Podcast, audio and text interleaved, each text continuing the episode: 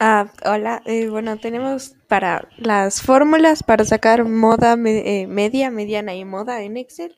Primero tenemos que tener los datos, si ponemos, si tenemos los datos o podemos crear datos aleatorios usando la función igual aleatorio entra y señalamos las casillas que vamos a utilizar, cerramos paréntesis y damos enter.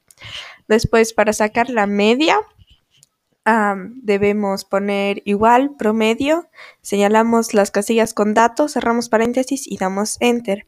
Para sacar la mediana debemos poner igual mediana, seleccionamos los datos, cerramos paréntesis y damos enter.